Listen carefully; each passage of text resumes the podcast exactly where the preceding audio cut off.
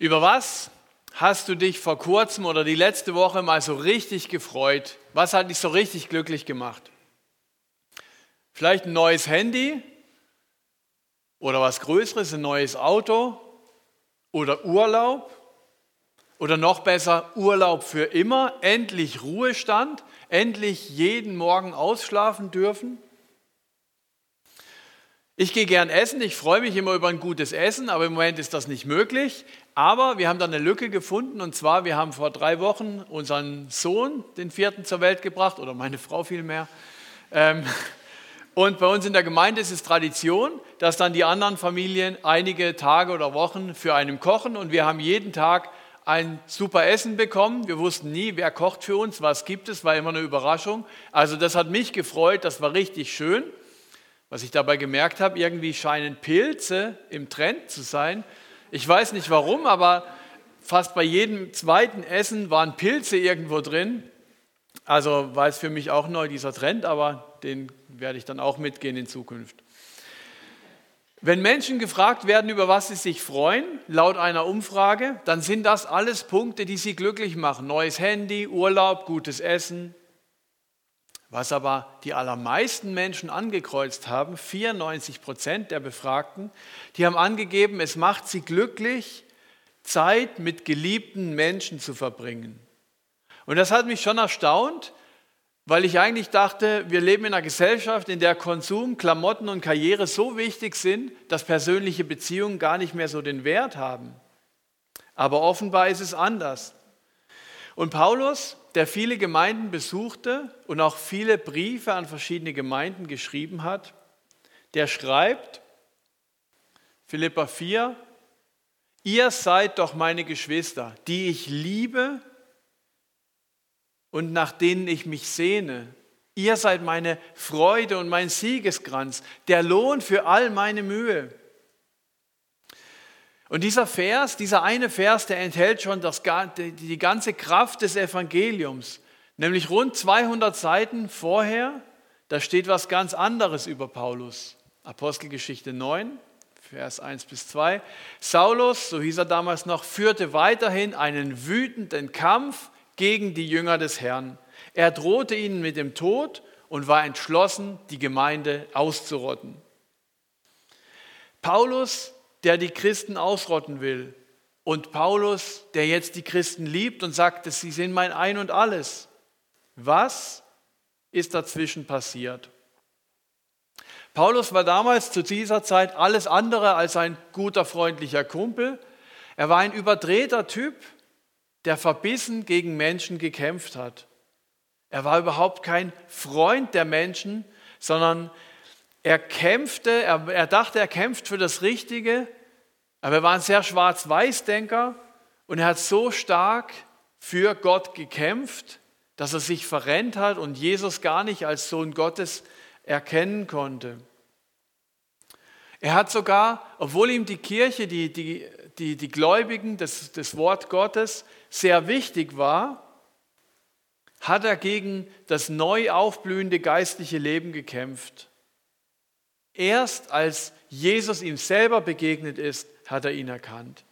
Jesus muss persönlich erlebt werden, sonst bleibt der Glaube tot, sonst kann man in der Theorie vieles für richtig und wahr halten, aber es hat mit meinem Leben, mit meiner Beziehung zu Jesus nichts zu tun.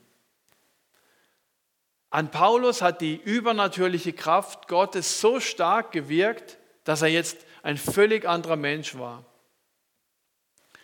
Jetzt kann er sagen, ihr seid doch meine Geschwister, meine Freude, mein Siegeskranz, für den es sich lohnt. Und mit Glaubensgeschwister meint er alle, die an Jesus glauben. Gott ist der Vater und alle, die an Jesus glauben, sind Brüder und Schwestern. Und diese Gemeinschaft macht ihn glücklich. Er freut sich über sie und mit ihnen. Und er bezeichnet sie als Siegeskranz und auch an anderen Stellen als seine Familie. Und wenn wir als Nachfolger von Jesus leben, dann fragen wir uns vielleicht manchmal, boah, was ist der Lohn für die ganze Mühe? Wenn wir uns für andere Menschen einsetzen oder wenn wir uns in der Gemeinde einsetzen und manchmal ist es auch nicht einfach und dann fragt man sich, was, habe ich davon? Was kriege ich dafür? Das ewige Leben ist davon unabhängig, also für was mache ich das alles? Und Paulus sagt, ihr, die Geschwister, ihr seid mein Siegeskranz, meine Freude, das ist mein Lohn. Und es zeigt auch, dass Gemeinschaft ein ganz wichtiges Element ist der christlichen Gemeinde.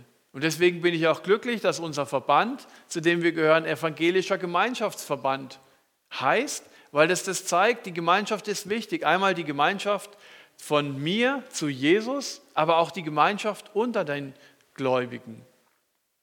Was ist der Lohn, wenn du dich mit Jesus durchs Leben kämpfst? Der Lohn für den ganzen Ärger, den das Leben dir bietet. Deine Glaubensgeschwister. Du bist nicht allein. Die Gemeinde ist auch der Freundeskreis von Paulus. Vielleicht hatte er es ein bisschen einfacher, weil er keine Familie hatte. Er war ja alleine unterwegs, hat sich auch selber versorgt. Und deswegen konnte er vielleicht leichter sagen, das ist mein Freundeskreis, meine Familie. Aber grundsätzlich war es richtig gut für ihn, da hat er sich wohl zu Hause gefühlt. Aber vielleicht bist du manchmal genervt und denkst, naja, manchmal wäre Gemeinde einfacher, wenn dieser oder jener nicht dabei wäre. Und für Paulus war es auch nicht immer alles nur Sonnenschein.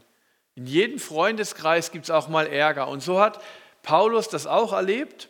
Zwei Frauen hatten mächtig Ärger miteinander, aber er lästert nicht über die Frauen und sagt, ja, die sind jetzt halt schwierig, da ist es halt einfach so, sondern er übernimmt Verantwortung und er mischt sich ein. Er weiß, dass Streit zu schlichten der Preis ist, um echte Freude zu erleben.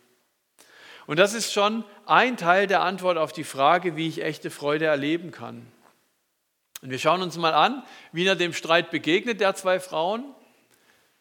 Ich ermahne Evodia und ich ermahne Sintüche. Das sind die Namen von den zwei Damen, ihre Unstimmigkeiten beizulegen und sich ganz auf das gemeinsame Ziel auszurichten. Sie gehören ja beide dem Herrn.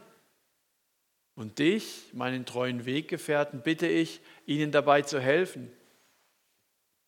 Schließlich haben diese beiden Frauen Seite an Seite mit mir für die Sache des Evangeliums gekämpft.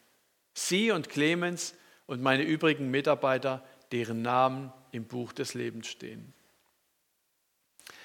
Wie setzt sich also Paulus dafür ein, dass die Freude unter den Christen wiederkommt? Erstens, er spricht das Problem offen an. Zweitens, er bittet sie, den Streit zu beenden. Und drittens fordert er sie auf, sich auf das gemeinsame Ziel zu konzentrieren, das Gott ihnen gegeben hat. Er sagt damit, verliert euch nicht in Nebensächlichkeiten, sondern das gemeinsame Ziel aller Christen ist klar und eindeutig in der Bibel formuliert. Wir sollen Gott anbeten, wir sollen der Welt das Evangelium bringen und wir sollen schauen, dass andere Menschen im Glauben dabei waren, bleiben, ihnen helfen. Er bittet als vierter Punkt, einen treuen Mitarbeiter, den zwei Streithähnen zu helfen, sich zu versöhnen. Und er gibt diesen Frauen auch Wertschätzung. Er macht klar, dass sich beide fürs Reich Gottes eingesetzt haben und dass sie wertvolle und wichtige Personen fürs Reich Gottes sind. Er sagt nicht, naja, wenn die jetzt weg sind, dann ist alles super, sondern er sagt, nein, wir brauchen die, die, die gehören dazu. Und er stellt auch klar, dass beide zu Jesus gehören und im Buch des Lebens geschrieben stehen. Dort sind alle aufgeschrieben, die an Jesus Christus glauben. Und interessant ist noch, dass Paulus angibt zu wissen, wer in diesem Buch des Lebens steht. Und damit nimmt er auch den Streit und die Schärfe weg, weil das Wichtigste hat Jesus ja bereits getan. Also egal, um was sie sich streiten, das ist hier nicht erwähnt, aber das, um was es geht, das große gemeinsame Ziel ist bei den zwei Frauen ja schon erreicht. Sie sind schon gerettet. Und jetzt wendet sich Paulus wieder an alle und sagt, freut euch, was auch immer geschieht. Jetzt auch auf den Streit bezogen, auch wenn ihr jetzt Streit habt, freut euch, was auch immer geschieht, freut euch darüber, dass ihr mit dem Herrn verbunden seid. Und noch einmal sage ich euch, freut euch, seid freundlich, im Umgang mit allen Menschen. Ihr wisst ja, dass das Kommen des Herrn nahe bevorsteht. Kann man Freude befehlen, wie Paulus es macht? Im ersten Moment würde ich sagen, nein. Wenn ich dann aber drüber nachdenke, dann kann ich sagen, ja. Denn wenn ich aufgefordert werde, mich über etwas zu freuen, dann denke ich drüber nach und wege es ab und denke, ja, stimmt, ich mache mir Gedanken darüber und dann kann ich mich auch darüber freuen. Sie freuen sich, dass sie mit Jesus verbunden sind. Die Grundlage der Freude ist die persönliche Beziehung zu Jesus. Und dadurch können sie sich freuen, egal wie schlecht die Umstände sind.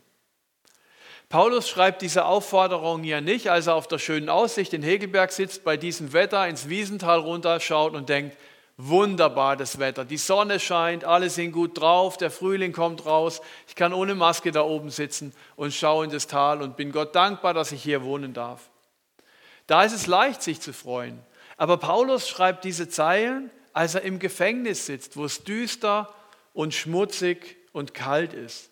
Ihm steht ein Prozess bevor, der moralisch eigentlich nicht haltbar ist.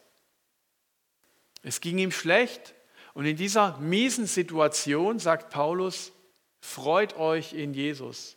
Er hat uns gerettet. Er versorgt uns. Und ähnlich wie David, der gesagt hat, du deckst mir den Tisch im Angesicht meiner Feinde, kann Paulus sagen, konzentriere dich auf das Wesentliche. Er freut sich nicht an guten Lebensumständen, sondern seine Freude ist, dass er mitten in diesen miserablen Umständen mit Christus verbunden ist. Jesus befreit mich davor, dass Gott mich anklagen kann. Jesus ist für mich ans Kreuz gegangen, um alle Schuld auf sich zu nehmen. Aber Jesus befreit mich noch von ganz anderen Dingen. Er macht mich frei davon, jemand anders sein zu müssen, als ich bin. Er macht mich frei davon, mich selber erlösen zu müssen. Er macht mich frei davon, allen gefallen zu müssen. Jesus befreit mich davor, besser zu sein als andere. Jesus erlöst mich davon, vollkommen sein zu müssen. Er macht mich auch frei von Todesangst, weil ich auferstehen werde. Klar, vom Sterben an sich kann ich Angst haben, weil ich nicht weiß, wie wird es sein, wird es schmerzhaft sein, wann wird es sein. Aber von dem Tod an sich brauche ich keine Angst mehr zu haben. Jesus macht mich auch frei von der Sinnlosigkeit des Lebens, weil Jesus meinem Leben Bedeutung und Sinn gibt. Er hat mich erlöst von der Orientierungslosigkeit, weil Jesus mir in meinem Leben immer wieder Orientierungspunkte gibt. Es ist so genial, wenn ich mitten in meinem Lebensärger Freude erleben kann, weil ich zu Jesus gehöre. Und ich habe euch ein Beispiel mitgebracht von einer Familie, die ich kenne. Die wohnen sehr beengt, haben fünf Kinder, kleines Häuschen und es wohnen mehr Menschen in diesem Haus, als es Zimmer hat. Und als ich da drin war, also es ist einfach wie Kraut und Rüben. Es ist, also da, da kommt man nicht zur Ruhe, wenn man als Mann da von der Arbeit abends nach Hause kommt, da kann man nicht abschalten. Katastrophe. Aber was mich gewundert hat, dieses Ehepaar war immer fröhlich und glücklich und alles war super, die fanden das eher lustig und mit keiner Silbe, nie haben die irgendwie erwähnt, dass es jetzt dramatisch ist. Die haben jeden Abend ihr Wohnzimmer umgebaut als Schlafzimmer, damit sie da schlafen können und am Morgen haben sie alles wieder umgebaut, dass das Schlafzimmer wieder Wohnzimmer wird und damit die Kinder genug Zimmer haben. Und ich habe das nicht verstanden. Wie können die in dieser Situation so fröhlich und entspannt sein? Nach einiger Zeit kannte ich dann den Grund. Sie hatten nämlich eine Hoffnung. Eine Hoffnung auf Besserung. In ihrem Garten hatten sie geplant, ein Haus zu bauen. Ein großes Haus. Und obwohl noch kein einziger Stein von diesem Haus zu sehen war, hat dieser Blick in die Zukunft ihre Realität schon verändert. Der Blick in die Zukunft, das Wissen, alles wird, alles ist nur vorübergehend, das hat ihre aktuelle Situation verändert. Und diese Hoffnung auf eine bessere Zukunft hat dazu beigetragen, dass sie fröhlich und entspannt diese Probleme erleiden konnten. Ja, sie hatten die Probleme nicht mal als Probleme erkannt, sondern das haben sie einfach mitgenommen. Und wir haben diese Hoffnung auch. Unsere schönste Wohnung, in der wir mal leben werden, die ist tatsächlich in der neuen Welt Gottes und dort wird alles gut sein. Und klar ist auch, es ist gar nicht mehr so lange dahin. Wir wissen nicht, wann Jesus wiederkommt. Vers 5 steht, ihr wisst ja, das Kommen des Herrn steht nahe bevor. Die Gläubigen werden auferstehen und einen neuen Körper haben, so wie Jesus. Und das wird ein wunderbarer Augenblick sein, wenn Jesus wiederkommt. Und Jesus selber sagt einiges darüber, wie es sein wird, wenn er wiederkommt, beziehungsweise wann wir es erkennen können. Einmal sagt er, ich werde dann kommen, wenn Jerusalem wieder dem Volk Gottes gehört. Das ist jetzt der Fall. Vor 100 Jahren wäre das noch undenkbar gewesen. Als zweites sagt er, wenn ich komme, wird ein Zeichen sein, dass es große Hungersnöte gibt. Lukas 21, Vers 11.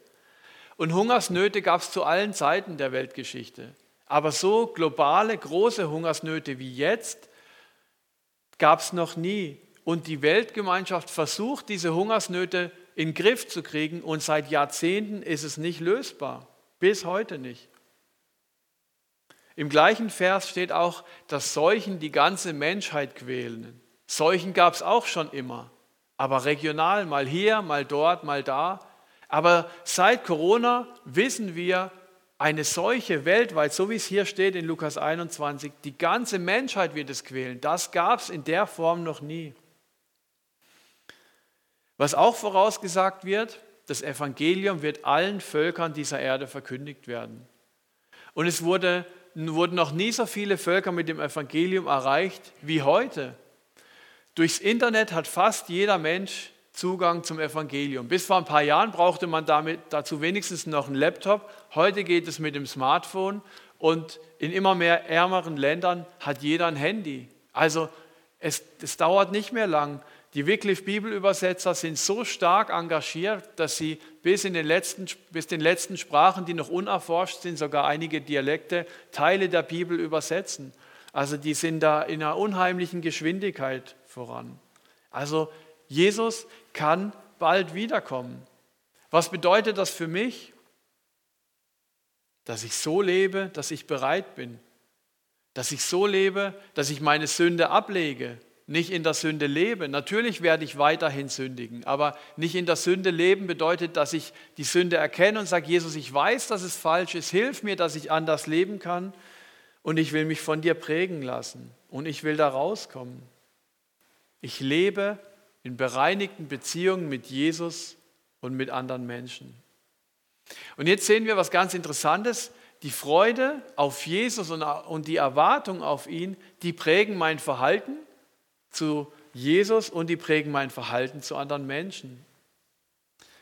Wenn mir bewusst ist, dass Jesus bald kommen kann, dann werden plötzlich ganz andere Dinge wichtig. Jesus sagt auch, wenn das alles passiert, erhebt eure Häupter. Oder in NGÜ, die übersetzt es mit, richtet euch auf und handelt mutig. Also nicht ängstlich wegducken, wenn das alles passiert, und ja, es passiert viel Schlimmes auf der Welt und es wird noch mehr Schlimmes passieren. Und das darf ich auch sagen, sehen und benennen, da darf ich drüber reden. Aber dieses Jammern über die schlimme Welt, das bringt keinen Menschen näher zu Jesus. Und es verehrt auch nicht Gott. Erhebt eure Häupter bedeutet, es ist dran, sich bemerkbar zu machen, sichtbar durch die Welt zu gehen und den Menschen mit allen Möglichkeiten, die wir haben, die Hoffnung zu vermitteln, dass Jesus die einzige Rettung ist. Jetzt ist es dran, den Menschen von Jesus zu sagen. Und deswegen wollen wir auch dieses Jahr zwei Evangelisationen starten. Wir möchten einmal, wenn es geht, den Kinderferienclub für die Kinder machen und wir möchten im November eine Evangelisation mit Ulrich Pazzani machen, hier in Steinen, wo er live predigen wird. Eine Woche lang können wir Leute dazu einladen. Erhebt eure Häupter. Während der Krise im Februar vor einem Jahr, da haben unsere Gemeindemitglieder beschlossen, ja, wir wollen ein neues Gemeindezentrum mit christlicher Kita bauen. Wie kann man das machen, wenn doch keiner weiß, wie die Welt weitergeht? Erhebt eure Häupter. Wenn diese Dinge geschehen, richtet euch auf und handelt mutig. Paulus, der im dreckigen Gefängnis sitzt, konzentriert sich auf das Wesentliche. Er verrät, wie man Zugang zu dieser tiefen inneren Freude bekommt. Er weiß nämlich, wir Menschen machen uns ständig Sorgen. Deswegen Vers 6, macht euch um nichts Sorgen, Wendet euch vielmehr in jeder Lage mit Bitten und Flehen und voll Dankbarkeit an Gott und bringt eure Anliegen vor ihn. Also nimm deine Sorgen, die du hast, und jeder von uns hat Sorgen, die keimen immer wieder ständig auf. Nimm diese Sorgen und mach ein Gebet und leg Jesus vor die Füße. Sorgen sind wie ein Feuer, das brennt und uns zerfressen will. Aber mit dem Wasser des Gebets können wir dieses Feuer löschen oder wenigstens klein halten.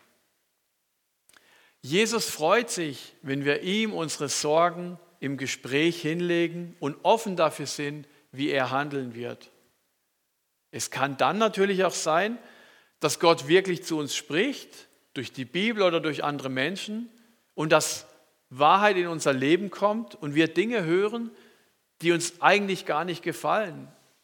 Also ich muss auch offen sein, wenn ich zu Jesus gehe und sage, Jesus, mit meinen Sorgen komme ich zu dir. Kann sein, dass Jesus wirklich reagiert. Wenn wir unsere Sorgen Jesus erzählen, dann ist uns aber auch ein Geschenk von Gott versprochen. Vers 7. Dann wird der Friede Gottes, der weit über alles Verstehen hinausreicht, über euren Gedanken wachen und euch in eurem Innersten bewahren, euch, die ihr mit Jesus Christus verbunden seid. Der Friede Gottes, im Einklang mit Gott leben, wenn alles passt, wenn du umsorgt bist, wenn du in seinem Segen lebst, in seinem Schutz,